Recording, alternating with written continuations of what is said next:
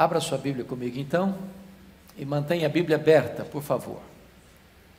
Está escrito: Mas agora, sem lei, se manifestou a justiça de Deus, testemunhada pela lei e pelos profetas. Justiça de Deus mediante a fé em Jesus Cristo, para todos e sobre todos os que creem, porque não há distinção, pois todos pecaram e carecem da glória de Deus sendo justificados gratuitamente por Sua graça, mediante a redenção que há em Cristo Jesus, a quem Deus propôs no seu sangue como propiciação mediante a fé, para manifestar a sua justiça, por ter Deus, na sua tolerância, deixado impunes os pecados anteriormente cometidos, tendo em vista a manifestação da sua justiça no tempo presente, para Ele mesmo ser justo e o justificador daquele que tem fé em Jesus. Onde, pois, a jactância? Foi de todo excluída. Por que lei? Das obras? Não, pelo contrário, pela lei da fé. Concluímos, pois, que o homem é justificado pela fé, independentemente das obras da lei. É porventura Deus somente dos judeus? Não é também dos gentios? Sim, também dos gentios. Visto que Deus é um só, o qual justificará por fé o circunciso, judeu, e mediante a fé, o incircunciso, gentio. Anulamos, pois, a lei pela fé? Não, de modo ou de maneira nenhuma. Antes, confirmamos a lei. Amém.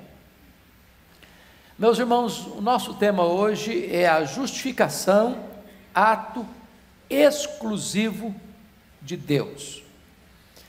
Se vocês estão acompanhando o raciocínio desta exposição de Romanos, perceberam que até esse texto lido hoje, Paulo tinha uma tese a defender, e a defendeu com clareza diáfana qual era a tese dele?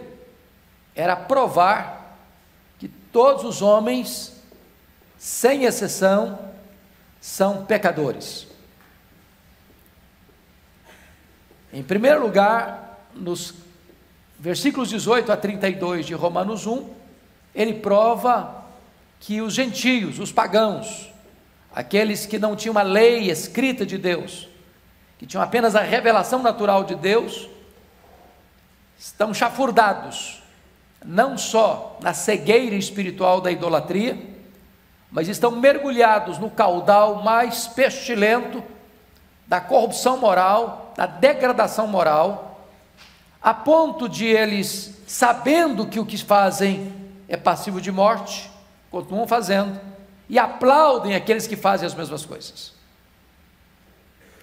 Aí no capítulo 2, Paulo levanta uma segunda tese, que os moralistas que condenam a vida depravada dos pagãos não são melhores do que eles, porque eles reprovam o que os pagãos fazem em público, mas em secreto eles praticam as mesmas coisas.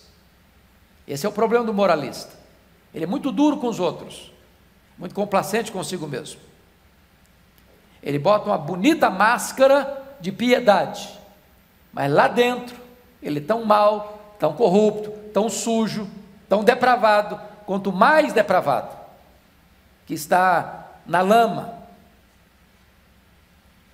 Terceira tese de Paulo é provar que os judeus, que tinham uma lei, que tinham a circuncisão, que tinham toda a revelação especial de Deus, que se vangloriavam nessas coisas, eles eram tão culpados e tão pecadores quanto os pagãos e quanto os moralistas. Então Paulo conclui o seu raciocínio, mostrando essa tese, é, no verso 20, do capítulo 3. Visto que ninguém será justificado diante dele por obras da lei, em razão de que pela lei vem o pleno conhecimento do pecado. Aí, depois que Paulo bota todo mundo no cárcere da culpa, porque o salário do pecado é a morte, vem a mais gloriosa adversativa da Bíblia, no verso 21. Mas, agora, eu não sei se vocês estão acompanhando claramente esse raciocínio. Paulo, em Romanos, apresenta um tratado, um tratado teológico, doutrinário, talvez o mais robusto de toda a Bíblia. E ele, antes de abrir a porta da graça, ele joga todo mundo na prisão, na condenação do pecado. Ninguém, seja judeu, seja gentil, pode se olhar no espelho e dizer: Não, eu estou quites com a lei. Não, eu cumpro a lei. Não, eu pratico a justiça. Não, eu tenho crédito suficiente para ser aprovado. Não, eu passo no pente fino de Deus, no filtro de Deus. Eu sou bem na fita, comigo não tem problema. Todos, sem exceção e sem acepção, estão debaixo da condenação da lei. É por isso que agora nós vamos entrar com a proposta do Evangelho.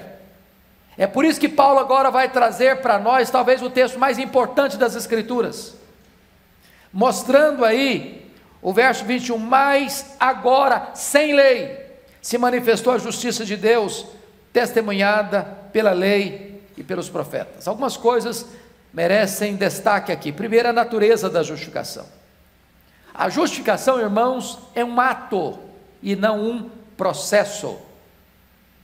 Processo é aquilo que vai, ao longo do tempo, sendo realizado, progressivamente, como a santificação, por exemplo, que começa no dia que você é convertido e só vai encerrar no dia que você for glorificado. A justificação não. A justificação é um ato, acontece uma única vez, nunca mais se repete. É como você nascer. Você nasceu, nasceu. Você não nasce de novo. Outra vez, outra vez, outra vez. Você não volta com o vento da sua mãe de novo. Nasceu, nasceu. É um ato. Aconteceu. Acabou. Mas o crescimento é progressivo. É um ato. Mais ainda, esse ato é, acontece fora de nós e não em nós. A justificação não acontece dentro de você. A justificação é um ato legal, é um ato jurídico, é um ato forense, é um ato que acontece lá no tribunal de Deus, onde lá no tribunal de Deus tem sua ficha, e na sua ficha está escrito assim: culpado. E Deus então vai lá na sua ficha e escreve assim: justificado. É lá no tribunal de Deus. Então é um ato declaratório de Deus. E mais, a justificação não tem graus. Na santificação tem graus, não tem? Vocês concordam comigo que na prática da vida cristã tem algumas pessoas mais piedosas, mais santas do que outras? Todas estão salvas. Mas tem gente mais piedosa do que a gente, tem não? Você concorda? Que tem gente que está andando mais pertinho de Deus que a gente? Tem gente que está assim, mais desfrutando da intimidade de Deus que a gente? Um dia tentaram pegar George Whitfield e John Wesley, que eram dois líderes da Inglaterra no século XVIII, um calvinista, outro de linha arminiana, e perguntaram assim para George Whitfield: O que, é que você acha do Wesley? Ele disse assim: É o mais piedoso que eu conheço. Eu gostaria muito que ele pregasse no meu funeral. E pregou mesmo. Aí um dia outro crítico chega perto do João Wesley e pergunta assim: E aí, o que, que você acha de George Whitfield? Você acha que você vai encontrá-lo no céu? O Wesley respondeu: Não, acho que não. Ah, não, é? Gostou da resposta para dar uma cutucada? Não, acho que não. Como assim não? Ele respondeu: porque vai estar tão pertinho de Deus que eu não vou conseguir chegar perto dele. É possível que no processo da santificação alguém esteja mais parecido com Jesus do que nós, mas na justificação não tem isso, não tem graus. O que significa isso? O crente que acabou de nascer de novo está tão justificado quanto aquele que já tem 30 anos de vida cristã num processo avançado de santificação. Não tem ninguém mais ou menos justificado. Isso é um ato pleno, cabal, completo, não tem upgrade na justificação. Agora, notem vocês que a justificação é uma revelação da justiça de Deus. Confira aí comigo o que está escrito no capítulo 1, versículo 17. Visto que a justiça de Deus se revela onde? No Evangelho. Agora dá uma olhadinha no capítulo 18, 1, 18. A ira de Deus se revela do céu contra quem? Contra quê? Contra toda impiedade. Agora Paulo diz no capítulo 3, versículo 21, que mas agora sem lei se manifestou a justiça de Deus, testemunhada pela lei e pelos profetas. Aqui há algo maravilhoso, irmãos. Nós temos que distinguir justiça de Deus e justiça humana. Por exemplo, é justo a justiça humana justificar o injusto? Não é justo. Agora, como é que Deus pode ser justo e justificar o injusto? Porque não é justo o justo justificar o injusto. Mas eu pergunto a vocês: a quem Deus justifica? Deus justifica o justo ou o injusto? Hã? O injusto. Ah, mas não é justo. Porque se Deus justificasse o justo, de quem seria o mérito? Do justo justificado. Aí então a justificação seria pelas obras. Mas Deus não justifica o justo, sendo ele justo. Deus justifica o injusto. Então a base da justificação não está no justo justificado pelas obras. Deus justifica o injusto. A justiça de Deus se manifesta sem lei. A base da sua justificação não está em você, no que você faz, em quem você é. A base da sua justificação está no fato de que um outro alguém justo morreu por você injusto, e a justiça daquele justo foi colocada na sua conta, foi imputada a você. É muito importante, no dia que você e eu entendermos melhor a justificação, isso traz um descanso para a nossa alma. Porque quando Jesus foi crucificado lá no Calvário, quem foi crucificado com ele? Dois ladrões, malfeitores, um do lado, outro do outro. Onde estava você nessa hora? Onde você estava nessa hora? Na cruz do centro. Você foi pregado naquela cruz com ele. Nós fomos crucificados com ele. E o que, que aconteceu? Você morreu com ele. Você estava lá. Não na cruz do lado, na cruz do centro. E diz a Bíblia que, nesse momento, porque você estava lá, você morreu com ele, porque Deus lançou sobre ele a iniquidade de todos nós, e ele morreu por esses pecados, e a Bíblia diz isso em 1 Coríntios 15, 3, ele morreu pelos nossos pecados, pagando a nossa dívida. O que, é que nós oramos hoje? Perdoa. Vamos fazer uma correção de português? Nós cometemos esse erro toda vez que a gente ora o Pai Nosso. Não está escrito assim, perdoa as nossas dívidas. Está escrito isso? Lá em Mateus? Abra lá. Toda vez que a gente vai fazer a oração do Pai Nosso, a gente erra isso. E é bom a gente aprender a orar certo então. capítulo 6, versículo 12. O que é está escrito aí? E perdoa-nos as nossas dívidas. Deus perdoa a dívida ou o devedor? Hã? É o devedor. Eu não posso orar, perdoa as nossas dívidas. Não posso fazer isso, não, hein? Perdoa-nos. Não é a dívida que é perdoada, não. Que é perdoada é você, varão. Varoa. Estão entendendo a diferença?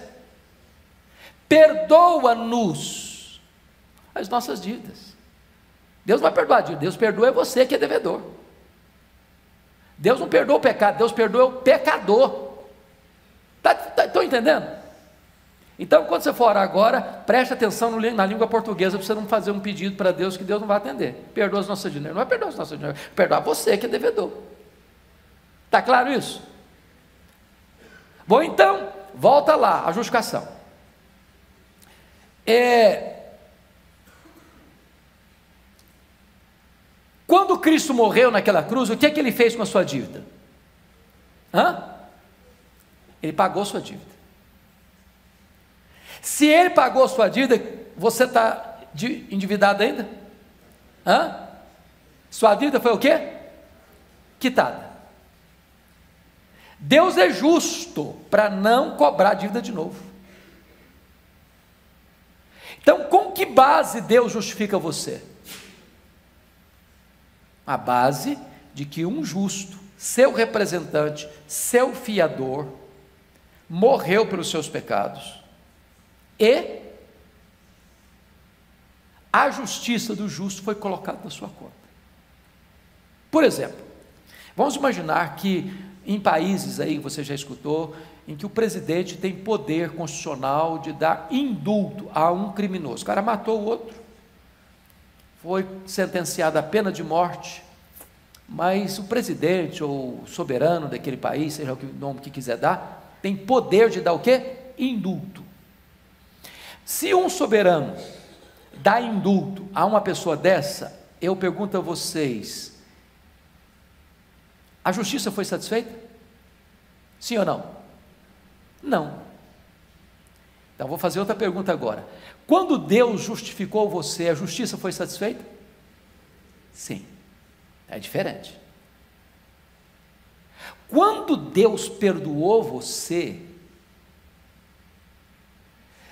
a justiça dele e a lei dele não foram esquecidos, ultrajados. A lei foi cumprida, a justiça foi satisfeita. É por isso que justificação é um ato legal. Legal. Em outras palavras, Deus não fez vistas grossas com o seu pecado. Deus não passou por cima, não, deixa para lá, esquece, está perdoado. Nada disso. Deus é justo. E o que, que a Bíblia diz do justo? Ele não inocentará o quem? O culpado. A alma que pecar, se morrer, está valendo isso. Só que Deus, em vez de aplicar a justiça dele, porque você quebrou a lei, e ao quebrar a lei, a justiça diz que você tem que morrer, em vez de ele matar você, ele entregou o seu filho para morrer por você. Seu filho morreu por você, pagou sua dívida, e agora Deus está dizendo o seguinte: pois bem, a justiça do meu filho agora vai ser depositada na sua conta. Essa é a natureza da justificação. Então vamos prestar bem atenção nisso. Ah, a justificação foi entendida na Idade Média e depois pelo catolicismo romano ao longo dos séculos como infusão da graça. Não é isso. Não é infusão da graça. A, a, a justificação não é que você é justo em você mesmo. Porque se fosse infusão da graça, eu estou confundindo justificação com santificação. Por exemplo, se você pensar numa pessoa para ser justificada pelos seus méritos, você justifica essa pessoa no começo ou no final da carreira? Hã? Senhor, começo ou final? No final é óbvio, né? Não é verdade? Agora eu pergunto a você: quando é que Deus justifica você? No começo ou no final? No começo. Se é no começo, não é com base nas minhas obras, nos meus méritos. Está claro isso para vocês? Então você é declarado justo no começo. Obviamente, não com base em quem você é, no que você faz, mas em quem Deus é e no que Cristo fez por você. É por isso que entra uma outra doutrina gloriosa do cristianismo, que nós chamamos de expiação. E a expiação é substitutiva. Em outras palavras, Cristo não morreu para possibilitar a sua salvação, ele morreu para salvar você. Ele não morreu para possibilitar a sua dívida ser paga, ele morreu para pagar a sua dívida. Ele morreu pelos seus pecados. A morte dele foi substitutiva.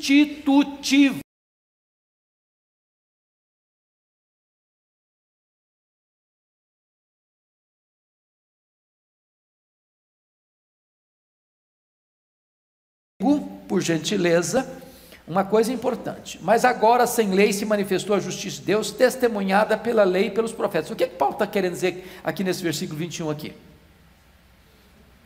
Ele está dizendo que a doutrina da justificação não é uma inovação do apóstolo Paulo. Isso não é uma inovação do Novo Testamento. Que essa doutrina, ela não está contra a lei, ela foi apontada pela lei. O que o texto está querendo dizer é que existe uma harmonia nas Escrituras. Não há um choque entre Velho e Novo Testamento, entre lei e graça. Não, de forma nenhuma. A lei, ela, ela, ela aponta para isso, porque qual é o fim da lei? Qual é o fim da lei? Cristo. Qual o propósito da lei? Não é justificar você. O propósito da lei é dizer você é pecador, você está condenado, você não sai não, você está, no, você está na prisão. Qual o propósito da graça? É abrir o cadeado, tirar a corrente da porta, abrir a porta, você está livre. Então a lei aponta para a graça, não está em, em contradição com a graça. Ah? Agora, vamos entender outra coisa fundamental, irmãos. A justificação é maior do que perdão. Talvez nós vamos precisar de gastar mais uma aula aqui nesse texto, porque esse texto aqui é a acrópole do cristianismo. Esse texto aqui é o núcleo do Evangelho. No dia que nós entendermos essa passagem, e a, a, a, alguns estudiosos dizem que é a passagem mais importante da Bíblia, essa que nós lemos hoje. Por que, que justificação é maior que perdão? Perdão é um conceito negativo, justificação é um conceito positivo. Talvez a melhor maneira de ilustrar isso, de uma maneira bem simplista, seria essa. O que é que nós oramos no Pai Nosso hoje? Pai, perdoa-nos. Hã? É, lembra do nos. Pai, então, Posso contar com vocês na próxima oração do Pai Nosso? Vão lembrar disso? Pai, perdoa-nos as nossas dívidas. Vamos imaginar que você tenha uma dívida. Quanto você quer dever? Chuta grande. Um milhão. É muito, hein? Vamos pensar um milhão de reais. É muita grana. Você está falido, está zero. Tem nada. Aí vamos imaginar que alguém vai lá, assim, com muita bondade, você está devendo lá, pensa na Caixa Econômica Federal, Banco do Brasil, e vai lá, assim, muito generosamente, sem você saber, ou sabe, você sabendo, deposita um milhão de reais na sua conta. Você está o quê? A sua dívida o quê? Zerada, quitada. Mas você estava quem? Você estava falido, não estava? O que, que, que, que acontece com você agora? Está falido também. Você só não tem dívida. Qual o seu saldo lá no banco agora? Zero. Isso é o que? Perdão. Você não tem dívida, mas também não tem crédito. Justificação é outra coisa. Paulo trabalhou isso de uma maneira sublime em 2 Coríntios, capítulo 5, 18 a 21. Ora, tudo provém de Deus, que nos reconciliou consigo mesmo por intermédio de nosso Senhor Jesus Cristo e nos confiou o ministério da, da reconciliação. Deus estava em Cristo reconciliando consigo o mundo, não imputando aos homens as suas transgressões.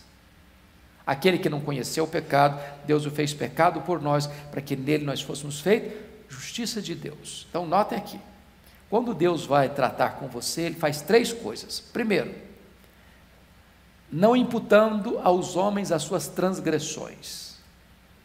O que é imputar? Botar na conta de. Então Deus está tratando com você. A primeira coisa que Deus faz é não botar na sua conta a sua dívida. Mas se Deus é justo e Ele é, Ele tem que botar essa, essa, essa dívida na conta de alguém. Na conta de quem que ele botou? De Jesus. Lançou sobre ele a iniquidade de todos nós. O que que Jesus fez com a sua dívida? Pagou. Com que preço? Com que moeda? Com seu sangue. Agora preste atenção. Sua dívida então está quitada. Olha o que, que Deus vai fazer mais. Aquele que não conheceu o pecado, Deus o fez pecado por nós. Então ele pagou nossa dívida para que nele nós fôssemos feitos o quê? Justiça de Deus. O que que Deus faz então com você? Além de quitar sua dívida, além de perdoar você da sua dívida, Deus vai lá na sua conta no tribunal do céu e faz um DOC, faz uma transferência, faz um depósito de um valor infinito. Qual é esse valor? A justiça de Cristo. Então, quando Deus vai lá e puxa lá a sua ficha no tribunal do céu, no dia do juízo, sabe o que vai estar escrito lá? Você tem um crédito infinito aqui. Você não tem dívida, foi quitada. Mas você tem mais, você tem um crédito aqui infinito. Qual o crédito? Toda a justiça do meu filho está depositada na sua conta. Isso é um conceito positivo. Agora preste atenção que isso significa para o passado, para o presente e para o futuro. Acaba aqui aquela paranoia do crente pensar: meu Deus, será que eu perdi minha salvação? Ah, meu Deus, perdi a salvação. Irmãos amados, uma pessoa salva não perde a sua salvação. Deus não é um menino inconstante que fica assim, embirrado com você, agora você perdeu, agora você ganhou, agora você tem, agora você não tem. Você recebeu vida eterna. Isso está lá declarado no tribunal de Deus. Você tá, não é no final da sua carreira, não é no começo, gente. Uai, pastor, mas então eu estou numa boa. Então quer dizer que eu posso pecar à vontade, está tudo certinho comigo? Está resolvido? Vai ser no começo, eu posso fazer o que quiser, que está tudo certo. É assim? Não, mil vezes não. Eu pergunto a você: depois que você nasceu de novo, você foi justificado, você continua pecando? Sim ou não? Sim. Então agora, como é que você lida com isso? Seu pecado agora não é aquilo que vai condenar você ao inferno. Seu pecado agora vai ter um problema seríssimo, vai afastar você da presença e da comunhão com Deus. Como é que você resolve isso? Se confessarmos, vamos começar lá. Se confessarmos os nossos pecados, Deus é fiel e justo para perdoar os pecados e nos purificar toda injustiça. Então vamos entender isso. Quando você que é crente peca, você não perdeu a sua salvação, você perdeu a comunhão com o seu Pai. Quando você reconhece que você pecou e confessa, e a palavra confessar é homologuel, homologar, concordar com, Deus, eu pequei mesmo. Aí Deus, então, eu sou fiel para cumprir minha palavra e sou justo para não punir você, porque já puni meu filho lá na cruz por esse pecado. Está perdoado. Está perdoado. Agora, se um crente diz assim, não, então eu posso pecar mesmo, estou na boa, está seguro, o que, é que esse crente está provando? ele nunca nasceu de novo, ele nunca foi salvo. Porque o salvo não vive na prática do pecado. Pecado na vida dele não é prazer. Ô gente, eu não sei, quando eu peco, eu fico triste, você fica também? Você fica chateado? Você fica com vergonha de Deus? Ô senhor, estou chateado, senhor, eu, o senhor sabe, né? Pequei de novo. Não é assim que acontece com você? Ou você está naquele estado de santidade que você não peca mais?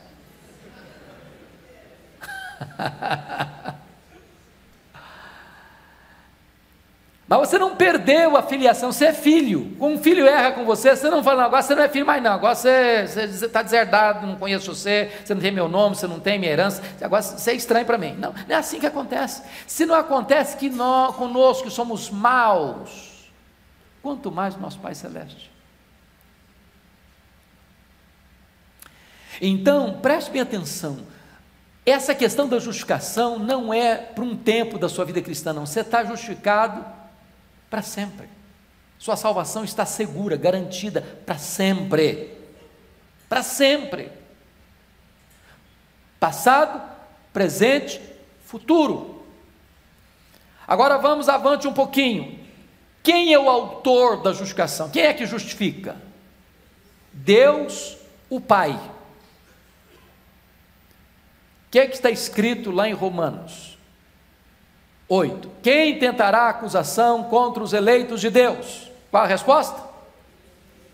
É Deus quem os justifica. Sabe o que, que Paulo está querendo dizer com isso? Tem algum acusador contra você? Contra nós? Quem é chamado nosso acusador? Quem? O diabo. Acusador dos nossos irmãos. Ele está acusando todo dia, toda hora. Aí Paulo está dizendo: quem tentará acusação contra os eleitores? Que tem muita gente o diabo e os seus asséculas vão nos acusar. É Deus que o justifica. O que, que Paulo está querendo dizer com isso? Aqui na terra você tem instâncias da justiça, não tem? Primeira instância, segunda instância, terceira instância. Tem quarta instância? Também tem, não tem? Tem? Quem é bom de direito aqui entende direito? Tem quarta instância na justiça brasileira? Eu não. Quem é, quem é da área do, do direito aí? Só tem terceira? É a Suprema Corte. O que Paulo está dizendo é o seguinte: você está justificado no supremo pretório divino, não tem instância superior para quem apelar. É a Suprema Corte que está dizendo o seguinte: você está justificado, não tem a outra superior além de Deus para apelar, não. Se o Supremo diz que você está justificado, não adianta acusar, porque lá em cima, lá no topo, está dizendo, está justificado, acabou, não tem conversa mais. Mas aí Paulo levanta a questão legal para isso. Quem os condenará? Aí está dando a base legal agora. É Cristo quem morreu, o antes quem ressuscitou, o qual está à destra de Deus, também intercede por nós. Então Deus não declarou você justo assim no tapa, não. Deus declarou você justo com uma base legal.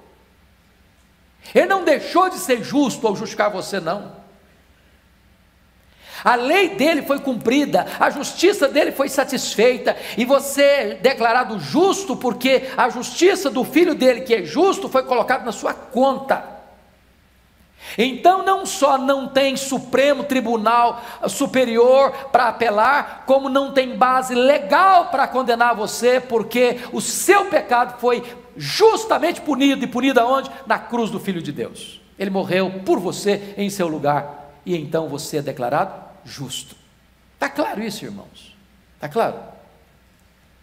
Vamos a um outro ponto. É,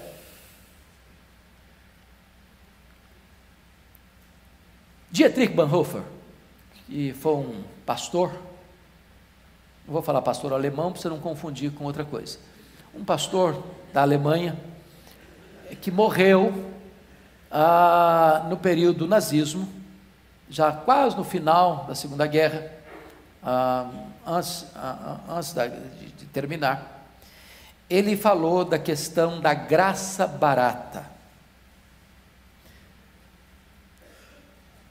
A graça que nos justifica não é barata. Porque, nota o que Paulo escreveu aqui. por favor, versículo 24: justificados gratuitamente. Quanto custou para você essa justificação? Quanto custou? Nada. Mas ela é barata por isso? Não. A graça barata, diz Dietrich Bonhoeffer, é a graça que justifica o pecado e não o pecador.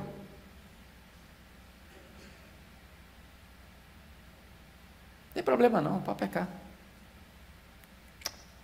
Isso é bobagem. Todo mundo faz. Ah, isso é coisinha miúda. Isso é graça barata. Embora nós recebemos a justificação gratuitamente, ela custou um altíssimo preço, de valor infinito. O sangue do Filho de Deus. Vamos pensar agora o ponto de vista humano. E Paulo vai trabalhar isso daqui a pouquinho, em Romanos 8. Em sã consciência, pensa comigo, quem é o seu amigo mais próximo? Que nós temos amigos e temos talvez um amigo que é aquele mais próximo. Pensou nessa pessoa agora? Você gosta dela? Eu pergunto a você: você teria coragem de dar o seu filho por essa pessoa?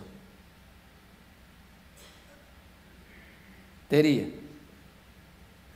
Gosto muito de você, mas eu sinto muito. eu sinto muito. Não dá.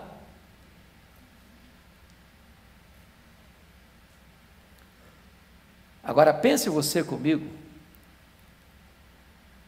que Deus não poupou seu próprio filho, antes por todos nós o entregou. Esse é o preço. A pergunta é: por quem ele deu o seu filho? Para quem ele deu o seu filho? Para amigos? Para gente bonita? Para gente santa? Para gente piedosa? Para gente que gostava dele? Em Romanos 5, Paulo dá quatro características de quem nós éramos: fracos, ímpios, pecadores e inimigos. Aí coisa muda de figura, porque Paulo diz: dificilmente alguém morreria por alguém, por um amigo, mas de repente por um amigo a gente resolveu morrer. Mas Deus prova o seu próprio amor para conosco pelo fato de ter Cristo morrido por nós, sendo nós ainda pecadores. Então você foi justificado gratuitamente, mas essa graça não é barata, não. Custou o que para Deus? Tudo. Porque Deus não deu algo Deus deu o seu filho, Deus deu a si mesmo. Esse foi o preço da sua justificação. Bom, vocês me ajudem aí, porque eh, o relógio meu aqui está atrasado cinco minutos. Vocês me dão um alerta quando estiver caminhando para o fim. Mas eu queria agora que você olhasse quatro linguagens desse texto. A primeira delas é a linguagem do tribunal. Olha o verso 24. Sendo justificados gratuitamente por sua graça mediante a redenção que há em Cristo Jesus. A palavra justificados é a linguagem do tribunal. Está falando de um juiz, está falando de um réu, está falando de um tribunal, está falando de um processo, está falando de um veredito. Quem é o juiz? Deus. Quem é o réu? Você.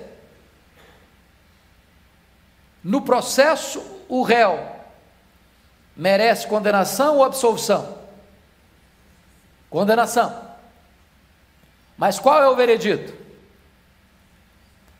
Você está justificado. Porque você é inocente? Não apesar de você ser o quê? Culpado. Por quê? Porque um outro alguém justo tomou o seu lugar e recebeu a sentença que você devia receber. Você está justificado. Isso é uma linguagem o quê? Do tribunal.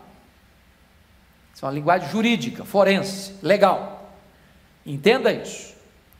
Mas agora Paulo vai usar uma segunda linguagem, a linguagem do mercado de escravos. Porque olha o verso 24: sendo justificados gratuitamente por sua graça, mediante a quê?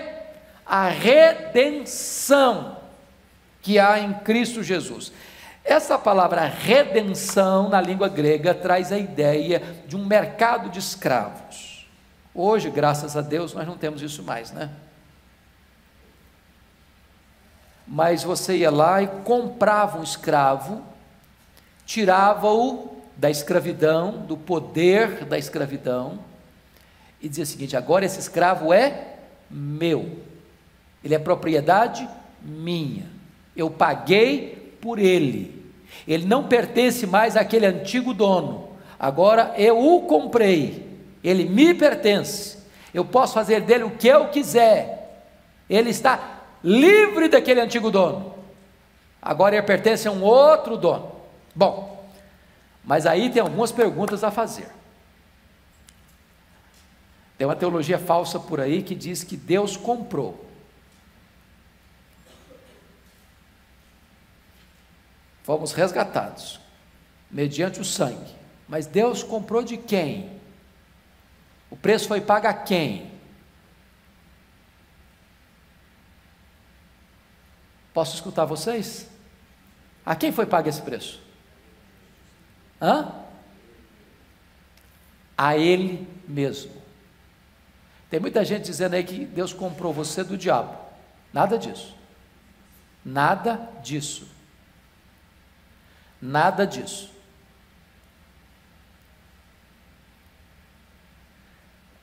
Preste atenção nisso. Deus nos criou, o homem pecou, se afastou de Deus.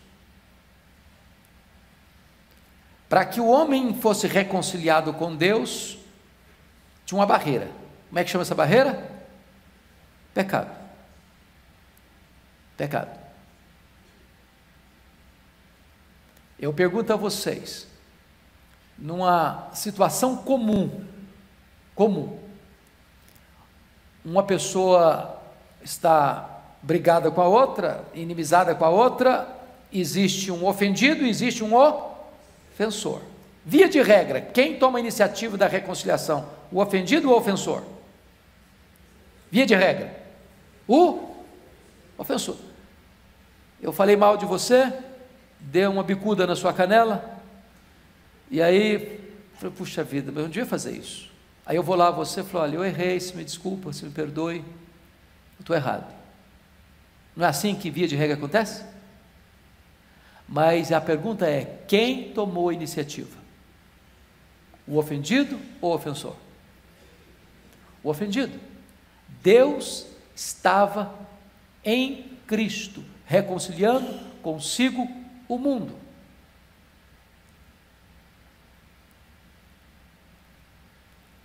Quem toma iniciativa da nossa salvação? Nós ou Deus? Deus. Quem ofendeu quem?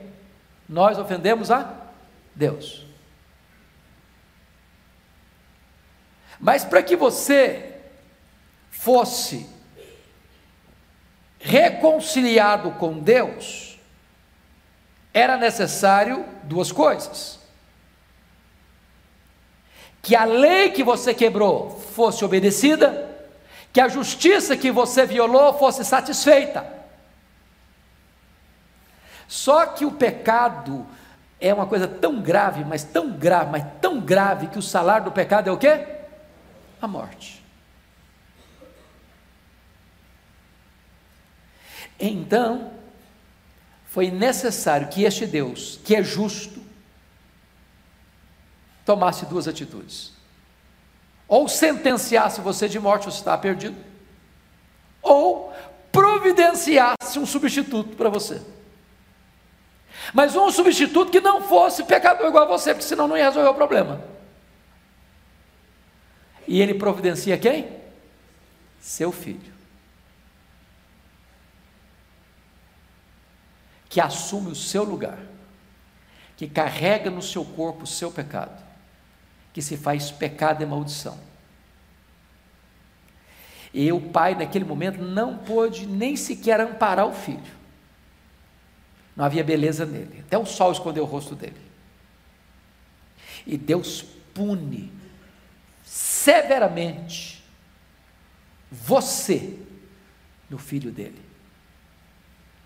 A ponto de Isaías dizer que agradou a Deus moê-lo,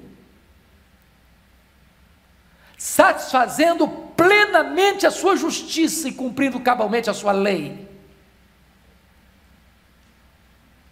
E agora, ele compra você. Porque se comprar você significa que agora você foi é, resgatado porque a lei foi satisfeita, a justiça foi cumprida e agora você pertence a um novo dono. Eu disse isso aqui na aula passada e eu vou repetir. E talvez já caminhando mais para o encerramento. É, Paulo ilustra isso de uma maneira muito bonita em Romanos capítulo 7. Tem muita gente que. Vamos pegar lá, Romanos 7. Só avança um pouquinho aí. Tem muita gente que pensa que Paulo está tratando aqui de casamento. Paulo introduziu o assunto de casamento aqui meio, meio, meio, meio assim, fora de tempo. Mas se você ler até no, no topo da sua Bíblia, está escrito assim: a analogia do casamento. Então o que, que ele diz aí? Porventura ignorais, irmãos, pois falo aos que conhecem a lei, que a lei tem domínio sobre o homem toda a sua vida? Quanta lei tem domínio sobre o homem? Quanto, quanto, quanto tempo da vida dele? Toda a vida. Ora, a mulher casada está ligada pela lei ao marido, enquanto ele o quê? Vive. Mas se o mesmo morrer, o que, que acontece? Desobrigada ficará da lei conjugal. De sorte que será considerada adúltera, vivendo ainda o marido, unir-se, se vivendo ainda o marido, unir-se com outro homem. Porém, se morrer o marido, estará livre da lei e não será adúltera se contrair novas núpcias. Assim, meus irmãos, também vós morrestes relativamente à lei, por meio do corpo de Cristo, para pertencerdes a outro, a saber, aquele que ressuscitou dentre os mortos, para que frutifiquemos para Deus. Então, prestem bem atenção que Paulo está fazendo o que aí? Uma analogia. Qual a analogia que ele faz? Que você e eu estamos casados com quem? Com a lei. A lei é o marido. Nós somos a mulher. Como é que é esse marido? Esse marido é ruim ou bom? Ruim ou bom? Hã? Ruim? Você acha? Maridão, isso é um maridão. A lei é boa, a lei é justa, a lei é santa, a lei é espiritual. Nós diríamos hoje que esse marido é perfeccionista. o cara é um negócio internacional. Não tem nenhum problema com ele. Mas não é nem uma vírgula. Você fica até chateado, que o cara é, é bom demais. Só que esse maridão que é tão bom, mas tão bom, mas tão bom, mas tão bom, está casado com uma mulher complicadíssima. Quem é essa mulher? Nós. Esse casamento é turbulento demais. Não por culpa do marido, por culpa da mulher. Esse marido é tão bom, mas tão bom, mas tão bom que ele não morre. E a mulher está ligada a ele enquanto ele viver. Aí qual o problema aí? Tem jeito. Não tem divórcio. Ela não pode se unir a outro. Ela está ligada a ele enquanto viver. Parece que não tem saída para esse casamento turbulento. Paulo está fazendo o quê? Uma analogia. Já que o marido não morre, como é que resolve isso? A mulher morre. A mulher morre. E o que que põe fim a um casamento? A morte. Nota de rodapé aqui: marido e mulher são uma só carne, mas marido e mulher não são um só espírito. Nós não somos mormons. Mormon que diz que vai ter casamento, casamento continua no céu. Então aproveite o seu casamento aqui, porque depois que morrer, acabou. É. Não tem esse negócio de chorar no funeral, fica calmo, estou indo. Não, lá, você pode estar tá indo, mas não para ficar junto com a sua mulher de novo lá, com seu marido de novo lá, lá acabou. Se não aproveitar aqui, não aproveita mais não. Então o que, que Paulo está dizendo? A mulher morre. Quando ela morre, ela faz o que? Não tem mais nenhuma ligação com esse marido, porque a morte interrompe o casamento.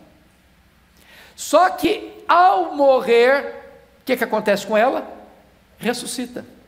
E ao ressuscitar, ela está livre para fazer o quê? Para casar com outro. Quem é o outro marido?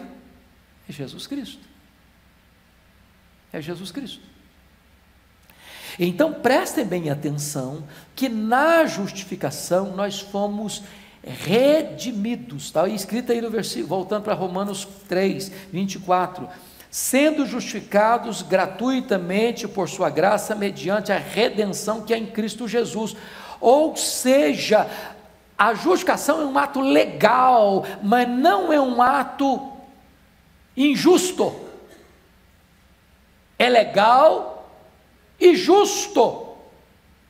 Por que justo? Porque a dívida foi paga, porque a lei foi cumprida, porque a justiça foi satisfeita, porque eu era escravo do pecado, do diabo, do mundo, e ele me tirou de lá, me tornou livre. Eu não estou mais obrigado à lei, eu estou livre, porque eu morri e ressuscitei, e agora eu tenho um novo marido, chamado Cristo. Cristo.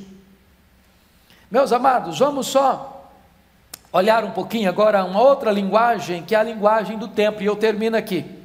A linguagem do templo. Olha o versículo 25, já falou da linguagem do tribunal, a linguagem do mercado de escravos Olha o versículo 25: A quem Deus propôs no seu sangue, como propiciação, mediante a fé, para manifestar a sua justiça, por ter Deus, na sua tolerância, deixado impunes os pecados anteriormente cometidos. Então, só vamos pegar essa ideia da, da linguagem do templo para fechar a nossa aula de hoje. Qual é a palavra que chama a sua atenção aí?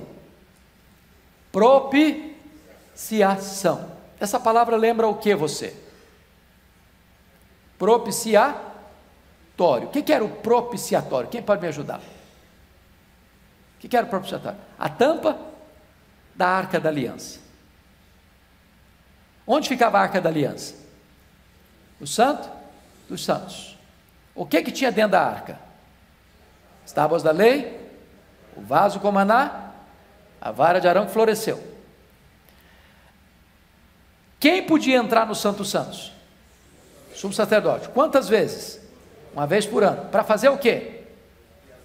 Expiação pelos seus próprios pecados, pelos pecados do povo. Quando ele levava o sangue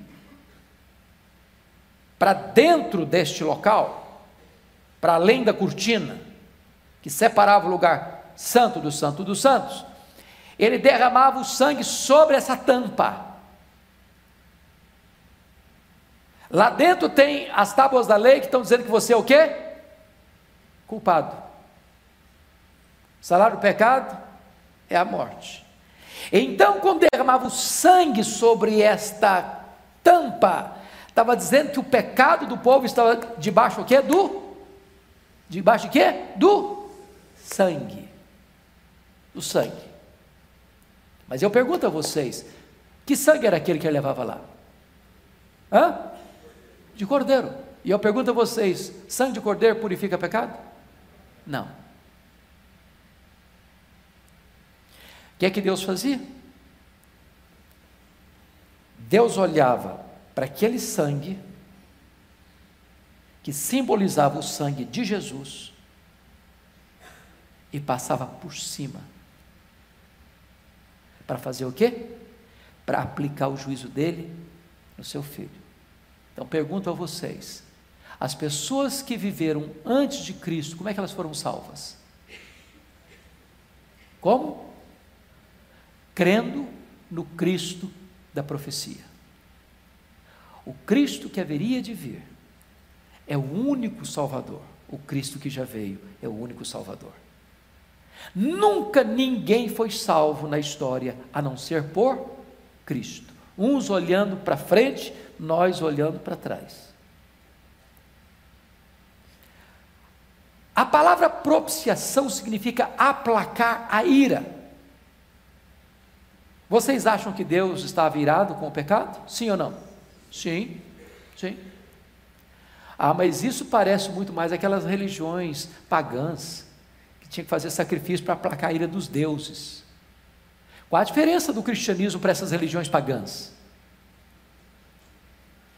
É que nas religiões pagãs, quem tentava aplacar a ira de quem? O homem fazia os seus rituais, seus sacrifícios para aplacar a ira dos deuses. Até hoje. Até hoje você vê alguns segmentos religiosos do Brasil fazendo oferendas para fazer o quê? Para aplacar a ira dos deuses. Despachos em cemitérios, despachos em encruzilhadas. 31 de dezembro você vai na praia, o que tem gente jogando água, jogando flor para ir manjar, para aplacar a ira dos deuses, é uma coisa louca. Qual a diferença do cristianismo? Quem toma iniciativa? Não é o homem que faz oferendas para Deus, para aplacar a ira de Deus, é o próprio Deus que providencia o sacrifício para que a sua lei quebrada fosse cumprida e para que a sua justiça ultrajada fosse satisfeita. Tudo provém de Deus. Daqui a pouquinho, ó, que a gente for trabalhar a conclusão desse texto, se Deus permitir, no outro domingo, Paulo pergunta: onde está a jactância? Pode alguém, dentro desse entendimento, estufar o peito e se orgulhar? Se vangloriar? Eu fui salvo, olha aqui para mim. Olha como é que eu sou bonito, olha como é que eu sou bom, olha como é que Deus fez um grande favor a Ele mesmo, me salvando. Bobagem! Se você entender o que é a graça, o que é a justificação, você tem que botar a boca no pó e dar toda a glória a Deus, porque tudo provém dEle. Tudo é por meio dEle, para que Ele receba toda a glória. Oh irmãos, que evangelho glorioso, que sacrifício bendito, que amor incompreensível. É por isso que o autor aos Hebreus disse: Como escaparemos nós se, se negligenciarmos tão grande salvação? Vamos orar um pouquinho? Vamos dar graças a Deus por esta salvação. Ele nos amou, Ele nos deu o seu Filho, Ele pagou o preço, Ele nos justificou.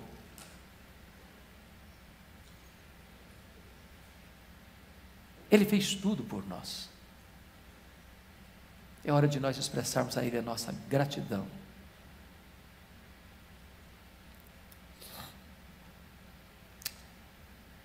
Eu vou pedir, depois de um tempo que vocês estiverem orando, a nossa irmã Maria Zuleika, para fazer uma oração em voz audível, dando graças a Deus por essa tão grande salvação.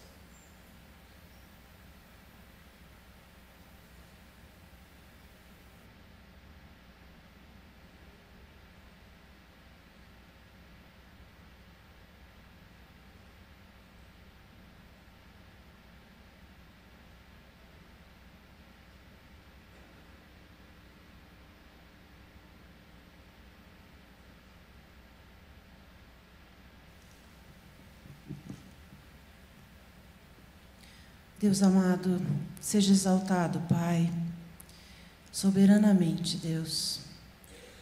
Quanto mais nós conhecemos o Senhor, ó Pai, mais o teu amor nos constrange. Ó Deus, muito obrigada por Cristo Jesus. Obrigada pela suficiência que há nele, Deus. Obrigada porque o Senhor nos amou de forma tão perfeita, Pai. Obrigada pelo seu filho, Senhor.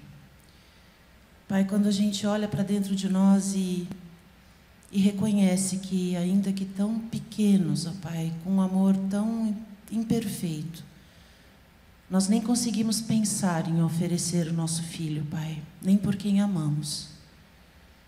E nós, nós nos vemos, Senhor, no lugar de quem recebeu a graça imerecida, Senhor, de termos sido reconciliados com o Senhor, porque o Senhor entregou o teu filho, Deus. Ó Deus, toda a glória ao Senhor, Pai. Todo louvor, toda adoração. Nós não temos, Senhor, palavras para expressar uma gratidão, Senhor, que seja coerente, Pai, com tanto amor. Mas nós te oferecemos a nossa vida, Senhor. Te pedimos que ela seja vivida, Senhor, como expressão de adoração ao Senhor. Que nós possamos também, Senhor, dizer às pessoas que não conhecem a grandeza, Senhor, do teu, de, ter, de ser amado por Ti, que esse amor está disponível, Pai, em Cristo Jesus. Bendito é o Teu nome, Pai, e muito obrigada, Senhor, porque quanto mais estudamos a Tua palavra, mais evidente fica esse amor, Pai. Leva-nos cada dia para mais perto de Ti, Pai. Faça-nos, Senhor, cada dia mais consagrados ao Senhor. E que a nossa vida, Senhor, expresse a luz, Pai, a Tua luz. Que sejamos realmente, Pai, centelhas da Tua luz aonde estivermos. Para que o Teu nome seja glorificado, Senhor. Para que a nossa vida cumpra, Senhor, o propósito para qual existimos que é glorificar o seu santo nome. Nós te pedimos assim, Senhor, agradecidos. Obrigada, Pai, muito obrigada pela vida do reverendo Hernandes, Pai. Obrigada porque ele tem sido um instrumento precioso nas tuas mãos, Pai, para nos ministrar a tua palavra. Reveste o Senhor com a tua com a tua graça, com o teu amor, com a tua proteção. E que ele continue sendo usado, Senhor, dessa forma tão grandiosa, espalhando, Senhor, e espelhando o teu amor. Te pedimos, Senhor, no nome santo de Jesus, por quem agradecemos. Amém, Pai. Deus abençoe, queridos. Daqui a pouquinho nós teremos nosso momento de culto às 11 horas.